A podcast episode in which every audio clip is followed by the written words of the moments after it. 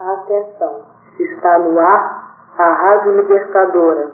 Atenção, está no ar a Rádio Libertadora. De qualquer parte do Brasil, para os patriotas de toda parte. Rádio Clandestino da Revolução. O dever de todo revolucionário é fazer a revolução.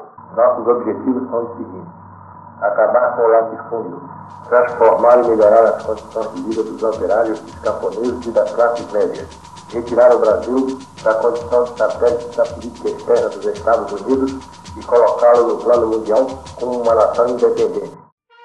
Está no ar a Rádio Libertadora, a emissora da luta do povo brasileiro. Meu nome é Clara, sou militante da ALE, Ação Libertadora Estudantil. Estou aqui hoje com o Joaquim, militante da Amariguela CPR, e temos um convidado muito especial hoje, o grande comunista José Luiz Del Roio, quadro do velho PCB e da ALN, de Marighella, Joaquim e Zilda. Muito obrigada pela participação, Del Roio. Vamos debater hoje no programa a diáspora dos comunistas no Brasil, ocorrida durante os anos 60 e jamais resolvida. Passo agora a fala para o Del Roio e queria, de começo, né, já perguntar um pouco sobre a sua trajetória, seu Del Roio, como militante né, comunista brasileiro. Sei. Bom, é, eu comecei, é, vamos dizer, a, a, luta política ligado ao Partido Comunista Brasileiro muito jovem. Devia estar, bom, devia ter uns 17 anos. Começamos na, comecei na reorganização da União Paulista de Estudante Secundarista. É, isso era antes do golpe. Estamos aí falando ainda dos anos 1959 60. Olha aí, meu Deus do céu. Uh, e depois eu, eu, trabalhei em várias áreas do partido. Eu trabalhava normalmente em São Paulo, na cidade de São Paulo, mas tinha muito contato no interior. Trabalhei também na questão da, a partir de 61, 62, quando foi permitido sindicalização rural, porque antes era proibido, não é? é trabalhadores do campo não podiam ter sindicatos, era proibido por lei. Foi o governo Jangular que autorizou e fez um decreto criando os sindicatos rurais. Não foi fácil. Uh, então, eu fui trabalhar nessa área também de sindicalismo rural e era trabalhador no banco, num banco. E então tinha meus contatos na área uh, dos comunistas bancários, que era bastante forte.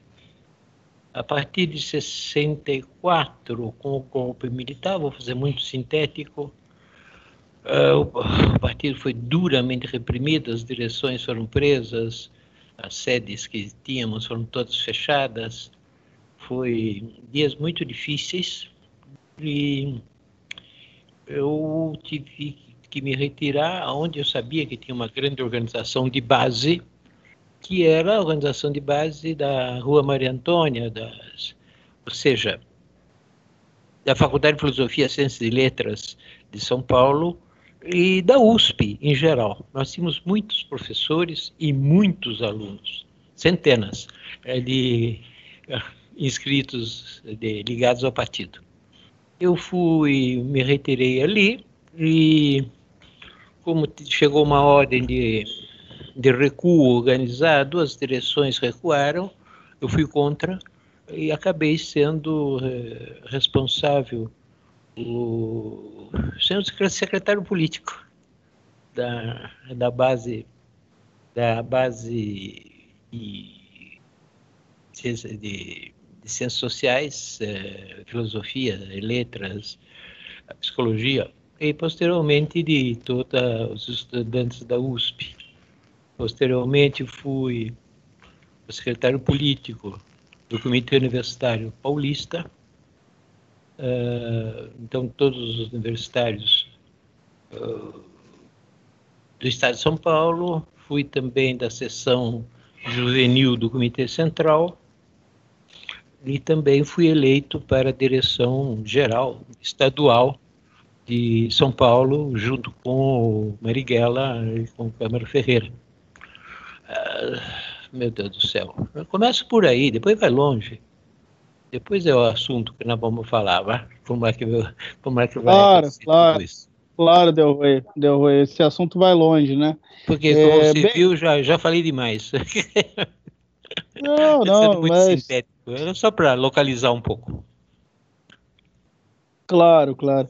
Bem, e é sobre esse processo, né? Esse processo de desintegração do Partido Comunista, que já é, que à época já era brasileiro, não mais do Brasil, né? Uhum. Como a gente sabe, né, entre 61 e 62 ocorre o primeiro processo, processo de desintegração, que é um processo que acredito que o Del Rey tem até uma, uma convergência né, na análise. É um processo que foi muito mais exógeno do que propriamente interno do partido no nosso país, acabou é, vindo de fora para dentro, né, um processo de toda a desintegração do MCI, do Movimento Comunista Internacional, que diz respeito ao relatório de Khrushchev, de respeito é, da carta que a China é, responde ao Partido Comunista da União Soviética e que o Brasil teve o seu reflexo na cisão PC, PCB-PCdoB. Mas, ainda assim, o Partido Comunista Brasileiro era o maior partido, era um partido gigantesco, um partido numericamente muito vigoroso e, do ponto de vista qualitativo, também.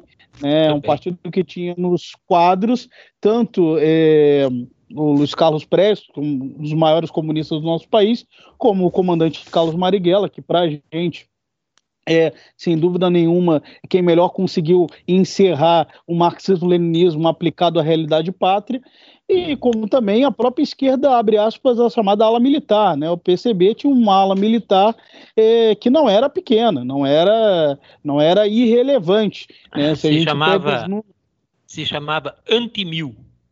Era o nome oficial. Antimilitar, no caso. Não, é anti-mil por isso? É. Anti-mil por quê? Mas era anti-mil por uma coisa muito esquisita. Uh, não militar, antimilitar, mas na verdade era tudo uh, feito por militares, era antimilitar é. golpista, era uma coisa assim, era uma, mas era é. uma dominação dada por eles mesmos, pelos militares comunistas, que como você falou, eram muitos. Eram muitos, eram muitos, e se a gente pega, por exemplo, a relação de militares que acabaram sendo comprometidos com o golpe, ou seja, acabaram sendo comprometidos, entre aspas, acabaram sendo atacados, acabaram virando alvos né, da reação golpista no pós-64, essa relação é muito grande, né? É. E, e não é na, por acaso. Na é pela... Comissão da Nacional da Verdade, nós listamos algo mais do que 7 mil militares. Isso. E bem, e aí vem o golpe, né? Vem o golpe, e neste processo de reflexão sobre o golpe de 64, começa o que nós chamamos de diáspora dos comunistas do Brasil. Né? Por que diáspora? Porque nós tivemos um, um, uma reflexão no partido, sobretudo na liderança do partido, né, uma reflexão de que o processo do golpe, o processo da ditadura, ele não seria tão prolongado e que seria possível, por meio de uma ampla frente, né, conseguir obstaculizar, conseguir impedir né, o giro mais reacionário deste golpe. Por outro lado, a linha do comandante Marighella, do Joaquim Câmara Ferreira, do próprio Del Roio, de outros grandes comunistas à época, uma linha que compreendia que era preciso resistir e lutar de maneira armada ao golpe, já que as mínimas liberdades democráticas já não estavam é, presentes, já não estavam garantidas. Né? E a história acabou se comprovando nesse sentido, infelizmente. Bem, eu, a gente gostaria, Delroy, que tu comentasse um pouquinho desse processo da luta interna, dessa luta intestina do Partido Comunista Brasileiro, eh, na qual se tem eh, a memória de que o agrupamento comunista de São Paulo, ou seja, em São Paulo, eh, a linha do Marighella acabou avançando, acabou tendo êxito, em uhum. outros estados também, mas que no final do sexto congresso, em 1967, dezembro de 67, essa linha acaba sendo impedida né, do debate no sexto congresso. A gente gostaria que você comentasse um pouquinho sobre esse processo. Bom, o processo é muito, muito dramático para quem viveu, porque nós tínhamos no Comitê Central um grupo minoritário que a gente chamava um grupo de esquerda, né? Fazia parte o Apolônio de Carvalho, o Marighella, o Câmara Ferreira, o Mário Alves, o Jacó Gorender, Batista, um pequeno grupo, mas muito qualificado, como você já acenou. E quando veio o, o partido, o Comitê Central, não estava preparado para o golpe. Ele tinha certeza que o seu esquema militar ia resistir, poderia resistir. Subestimou muito como agia o imperialismo e a violência do imperialismo. O imperialismo estava disposto, tem todos os documentos hoje publicados, à invasão do Brasil. Se houvesse é, alguma resistência, ia ser uma luta muito dura. O partido não estava preparado para isto. E quando veio o golpe, o Comitê Central ficou desarvorado. E deu essa ordem que tinha assinado antes, que era o recuo organizado, que pode ser uma ordem correta se você tem uma estratégia. Você recua organizadamente para atacar em algum lugar. Mas só o recuo organizado não leva a nada. Foi exatamente essa primeira questão que nos levou a não aceitar essa posição. Claro, tínhamos que construir, reconstruir o partido naquela cidade mais profunda, que já estava, ele era ilegal, né? Então tínhamos que levar. E aí que nós tínhamos que contra-atacar. Não era possível que o imperialismo tivesse preparado um golpe tão bem articulado para deixar nas nossas mãos uma eleição um ano depois fazendo uma eleição presidencial onde ganharia seguramente o Juscelino Kubitschek, por exemplo. Não é? Não, era impossível, era impossível. E daqui começou uma luta de desgaste forte, porque nós dizíamos que não podíamos deixar passar, vamos assim dizer, deixar passar essa mancha em cima dos comunistas brasileiros que tinham que apresentar uma resistência decidida, decidida, que o povo brasileiro tinha que ter um foco de hum, guia, mesmo que a luta fosse longa, mesmo que nossas forças ainda fossem muito poucas. E isso, na verdade, basicamente foi essa grande discussão que se, que se trava uh, em 65. Uh, em 65, eh, e depois começam a vir os atos os atos institucionais, comprovando que a nossa análise era, era correta, pelo menos a análise do que era ditadura.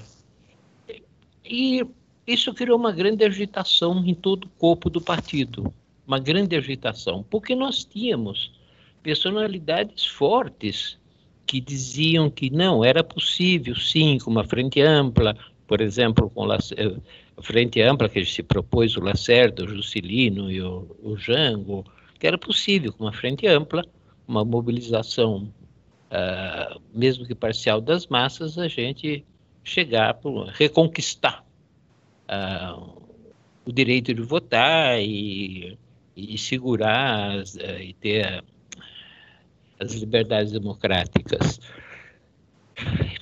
Bom, o corpo todo se agitou, se agitou em todo o país. Foi bastante difícil, porque a gente tinha que viajar muito, o Brasil é muito grande, a época, a forma de viajar era bastante mais rústica que hoje, faltava dinheiro, tinha problema com a sanidade, mas uh, foi se desenvolvendo isto uh, em torno do núcleo de comunistas que eu citei antes, que eu citei antes. E depois o Del Roy, em outras palavras, em outras palavras, só para a gente poder é, é, apontar né, é, a tua fala para os nossos ouvintes, sobretudo aos estudantes da Ação Libertadora Estudantil. Em outras palavras, o que se formou na época foi uma espécie de disputa da linha política né, do partido para o sexto congresso. Inclusive, você está citando sobre viagens né, que militantes destacados né, dessa ala que defendia a luta armada, viagens para, provavelmente, para o, o, as conferências estaduais, né? Sim, as conferências estaduais, claro.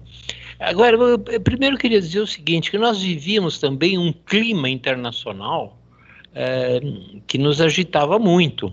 Nós tínhamos o Vietnã, o Vietnã nos influenciava muitíssimo. Se fala pouco disso hoje, mas esse, o heróico povo vietnamita estava resistindo a uma ofensiva enorme do imperialismo. Estava vencendo. Estava vencendo. Nós tínhamos o exemplo de Cuba, que era também, por conta um pequeno país, né, que tinha conseguido atingir o início do socialismo. Uh, e tínhamos também uh, nos olhos diante de nós a violência uh, do imperialismo. Basta pensar nos 700 mil comunistas assassinados em 1965, 66, na Indonésia. Ou seja, era uma luta. E depois nós tínhamos um pouco de guerrilha em todos os países latino-americanos. Não em todos, mas em quase todos. Nós tínhamos muitos, muitos, muitos países nós tínhamos brotes guerrilheiros. Que nós tínhamos contato, que nós tínhamos contato. E era então uma convulsão latino-americana, era uma convulsão também mundial. Nós, no, no meio dessa briga, né? dessa briga, tendo que, que, que seguir esse caminho. É, e, e, temos um, um, setor de juventude muito radicalizada, sobretudo no movimento estudantil, que começou a se mover a partir de 65, mas já fez suas grandes manifestações em setembro de 66. É, então nós tínhamos toda uma base estudantil muito radicalizada também que era muito ligado ao partido, muito ligado ao partido, muito. Uh, então, é isso que você falou. Nós tivemos que tentar reunir milhares de militantes comunistas na clandestinidade, na clandestinidade espalhada por, por norte, sul, leste e oeste do Brasil, tudo quanto é lado.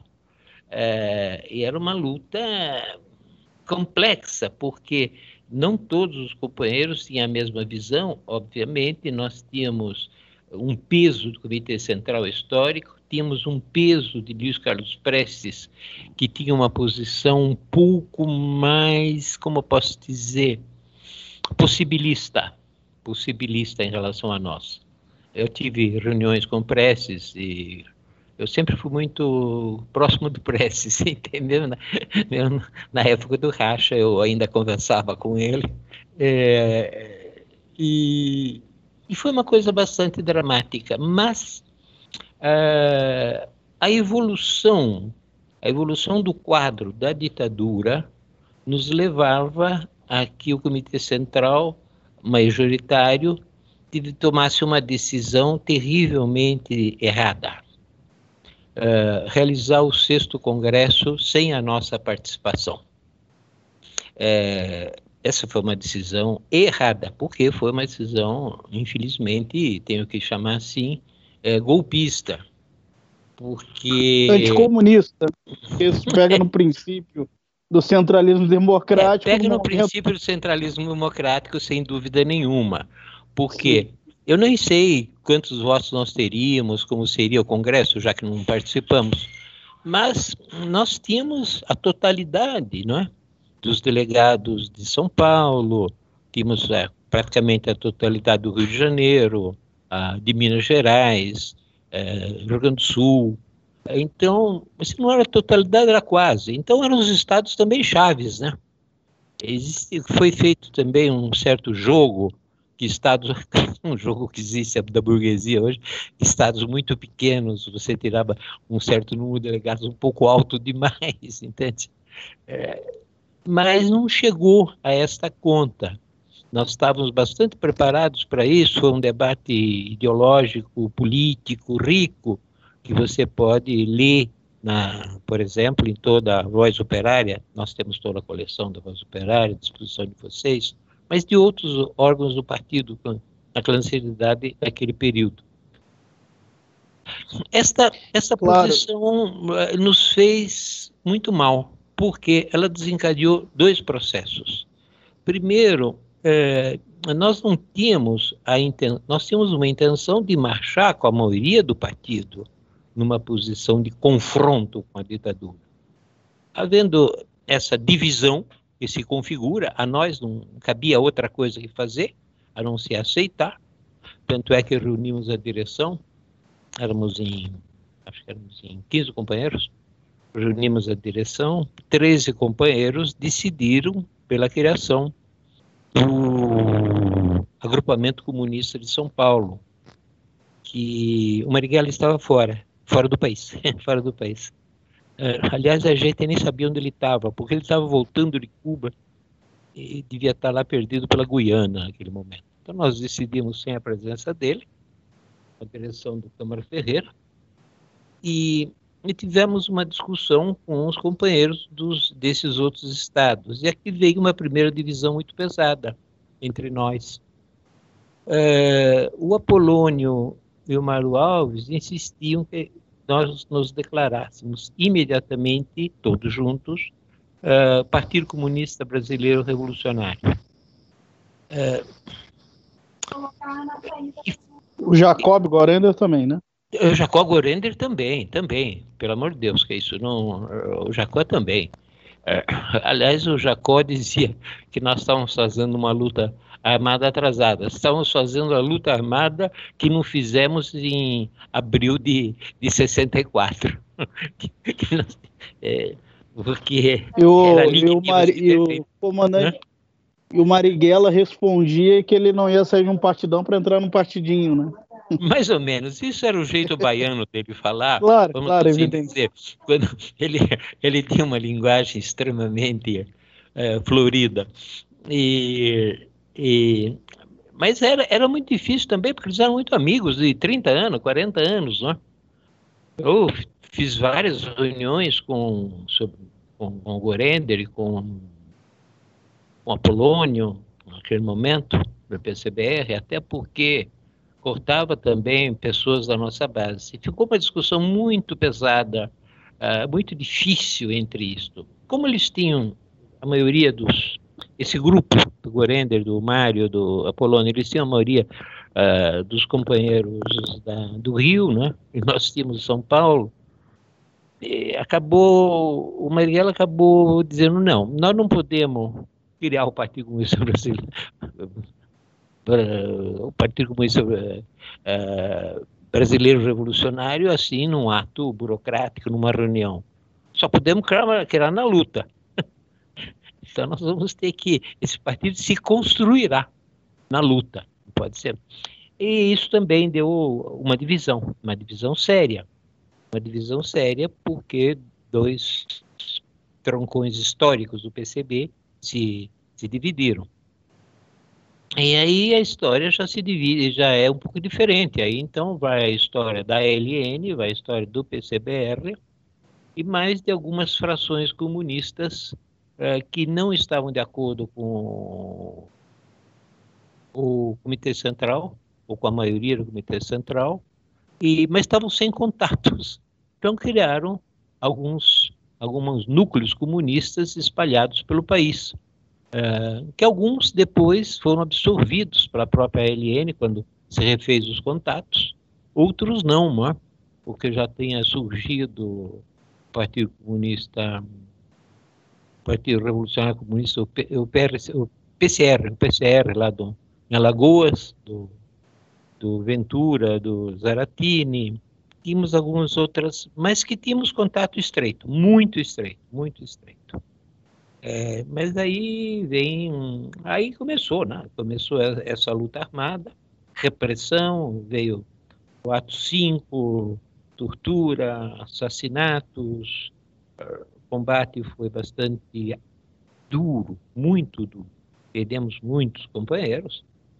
E, na verdade, o PCBR acabou praticamente massacrado outros pequenos grupos também. A LN ainda conseguiu resistir alguns anos, mas a perda do Marighella para nós foi foi muito difícil, foi muito dolorosa e não era só dolorosa, faltava mesmo. A crítica que nós fazíamos a ele é que ele tinha que aprender com o Chimim, se esconder numa caverna.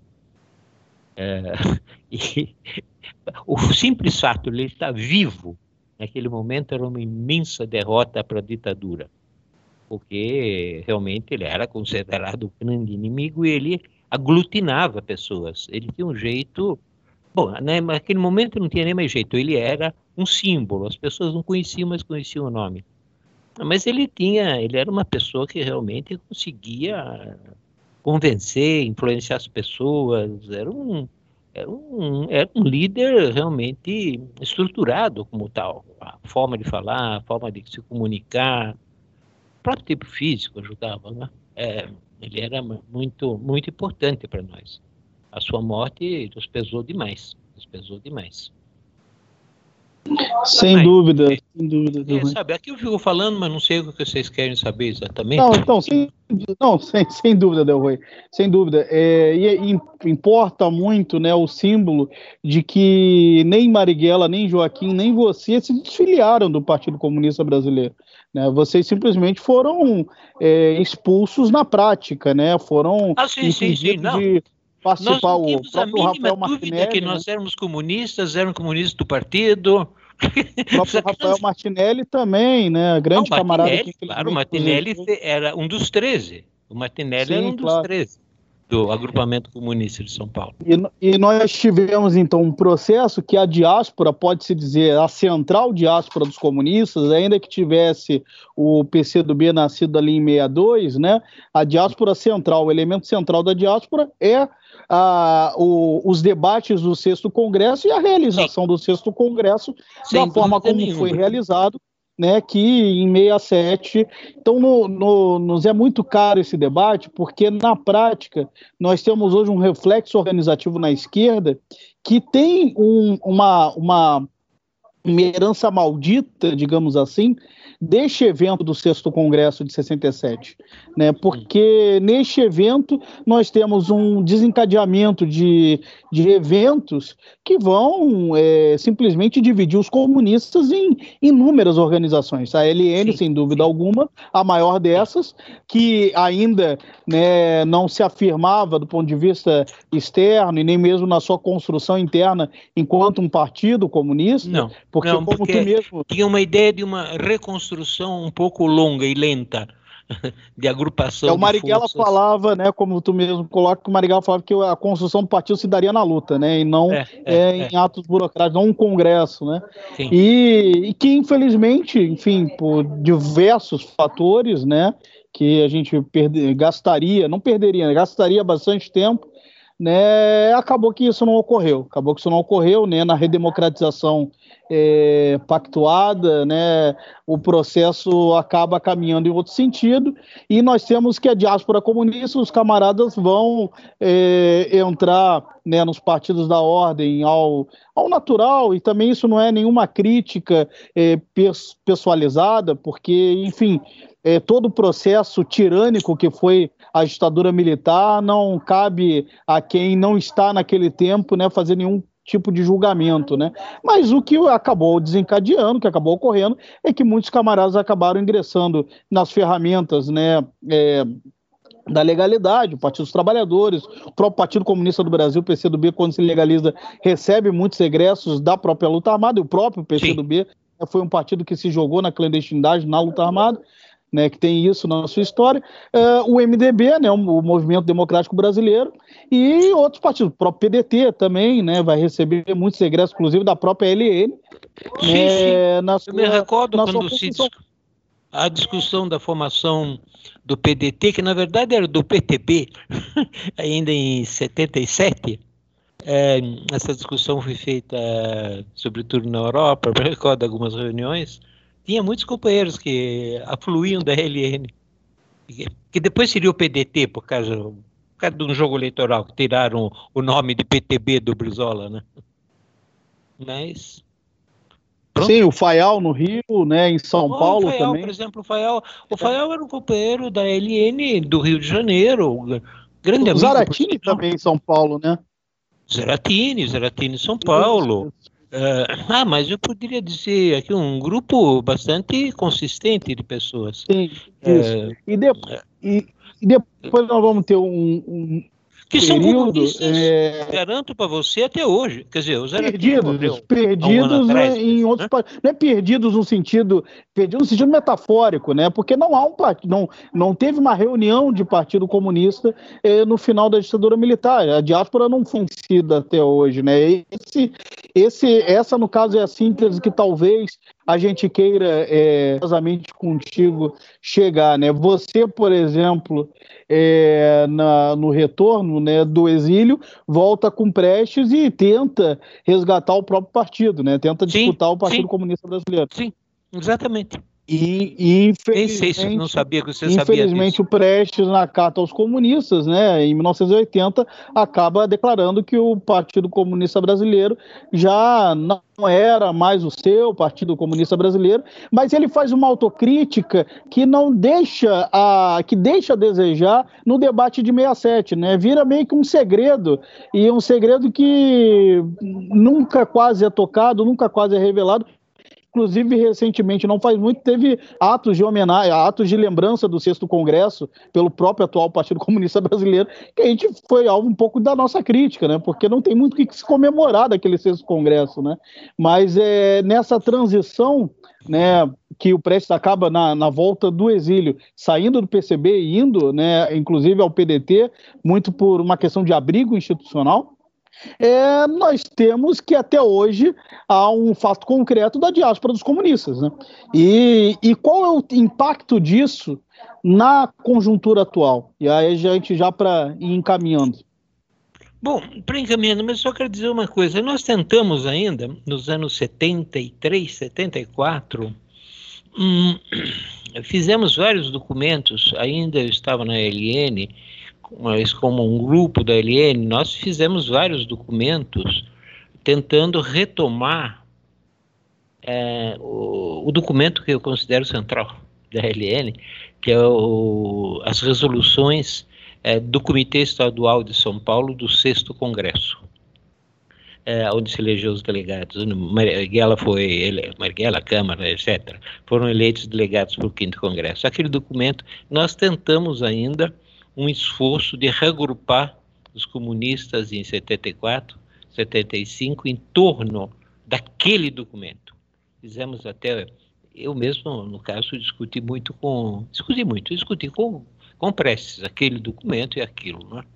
É, eu até retornei ao PCB porque acabou a LN, Prestes me convidou, falei bom, vamos ver o, o que que a gente consegue reagrupar a partir daqui tive uma bela surpresa quando, em 79, em Bruxelas, é, encontro com Prestes, e ele me diz: Bom, vou te contar uma história.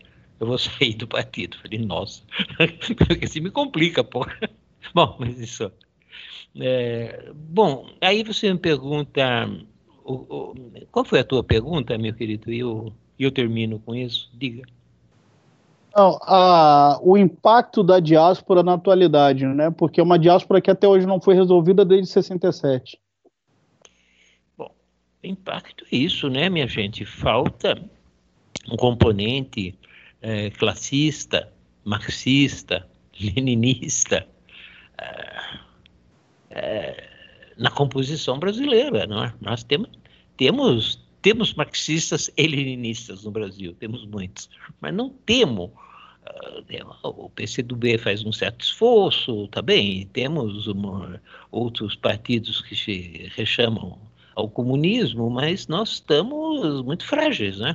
Muito frágeis diante de uma de uma de uma luta imensa que se desenha de novo no do planeta. Nós estamos num processo de guerra mundial que é um processo que não é de guerra atômica, mas é de guerra mundial, uh, e que nós somos um país importante e nós temos a Segunda que, Guerra Fria, né? É, e vai ficar meio quentinha. É, nós somos um país importante e os comunistas têm que ter peso para dizer alguma coisa, para criar este país, este país grande, este país que tem que lutar pela paz mundial e tem que lutar para acabar com o imperialismo, gente. Se, se a gente não tem uma linha anti-imperialista, não somos comunistas. E no Brasil está faltando muito esse conceito de linha anti-imperialista, de combate ao imperialismo. É, tudo que for feito, tudo que for possível ser feita em discussão política, teórica, encontros e luta, e luta comum, tem que ser feito internamente e externamente, né? também externamente, encontrar amigos, apoios. Eu mesmo pertenço a um partido comunista né, lá na Itália. É, fui eleito até senador por isso, pelos comunistas italianos. Né? É, é, é, isso, a batalha é essa, né? Longa, complicada, mas não quer dizer que não quer dizer que num quadro que tenha tanto movimento, porque o liberalismo está enfraquecido, o próprio imperialismo está enfraquecido nesse momento, né? Está aterrorizado por perder forças uh, na frente da China, né? Então, o fato existe, o fato existe. É isso, meus camaradas. E, e o engraçado, né?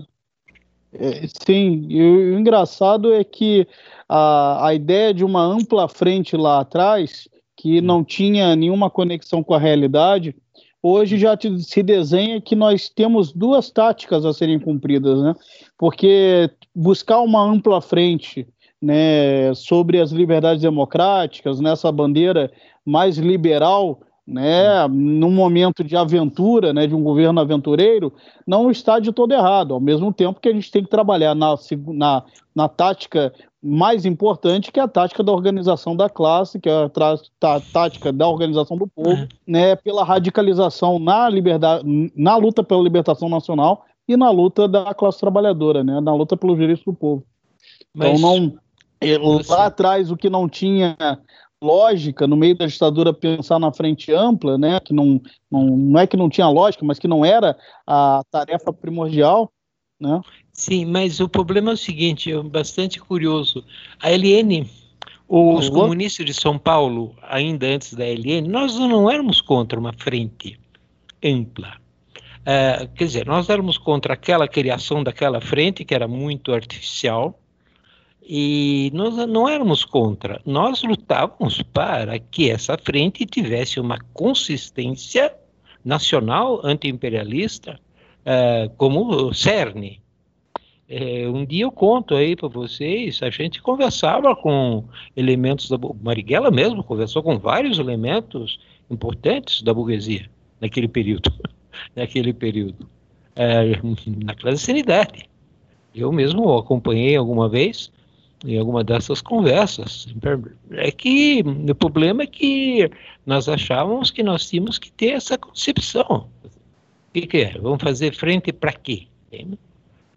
E temos que ter força para discutir e levar para frente as nossas propostas. Não éramos contra era, era uma construção de uma frente onde nós tínhamos que pôr o proletariado e a concepção anti-imperialista né, na frente, né? O que nós demos pela libertação nacional, libertação nacional significa luta anti-imperialista e a construção de um Estado nacional democrático, né? avançado e combativo. Claro, é, a etapa da luta revolucionária era uma etapa nacional libertadora, né? E não propriamente é. ainda uma etapa socialista. Não, não, era nacional libertadora, né? E tanto é que o nosso claro. nome dizia isso, né? Nosso claro, nome... e essa etapa ainda essa etapa ainda está a cumprir, né, Del Roy? Infelizmente está ainda a cumprir, entende? Estamos aí ainda a cumprir. Estamos na luta.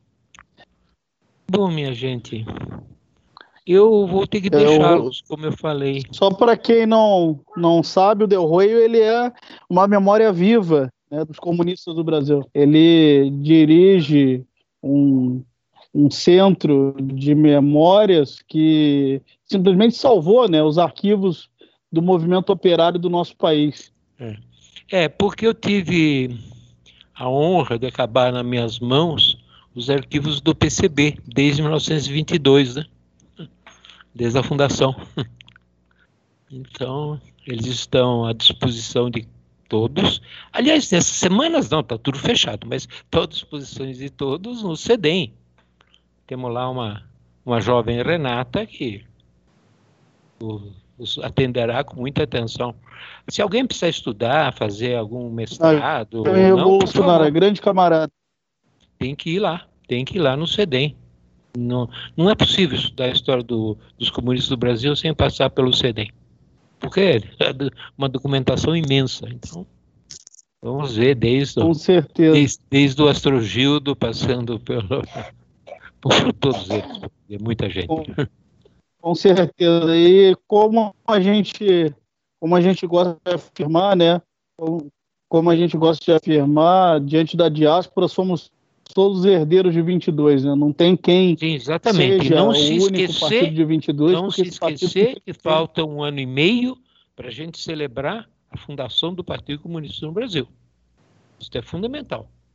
Com certeza. Partido de Astrogildo e de Marighella. Então tá, Derroi, olha, Na época, na Claro. época não chamava nem Partido Comunista. Quando nasce é a Seção Brasileira da Internacional Comunista. É o nome em 1922. Mas é esse mesmo, tá? É isso. Temos que celebrar, por favor. Mantenha o contato aí com o CEDEM. A gente pode fornecer material, ideia, debate. Ok? Um abraço. Ana. Um abraço também para a Clara. com certeza, Alonso. Um abraço. Muito obrigada. Tchau. Ah, Tchau, Clara. camaradas, o que justamente devemos tirar, extrair de todo o conhecimento acumulado, da experiência do camarada Del Roio, é de que nós devemos continuar a construção do Partido Revolucionário, da Organização Amariguela CPR, honrando o legado daqueles e daquelas que foram expulsos do sexto congresso, onde se iniciou a diáspora comunista, sem deixar em nenhum momento de propor esforços pela reunião da diáspora e pela reconstrução de um grande partido comunista do Brasil novamente. Essa é a tarefa do ponto de vista do combate ideológico. Bom, é, gostaria muito de agradecer a presença de todos e principalmente aos nossos ouvintes que estão aqui com a gente quase toda semana. Enfim, vou acabar aqui, né, deixando, como sempre, os nossos arrobas para quem quiser seguir, quem puder e quem tiver gostado, tá? Primeiro, o arroba da ALE, que é arroba AL Estudantil. Vou deixar também, mesmo que o Scott não tenha, não tenha participado dessa vez, né? Mas vou deixar aqui da ALT, que é arroba AL Trabalhadores, e é claro, né, da Marighella do Joaquim, arroba a Marighella CPR. Muito obrigado a todos.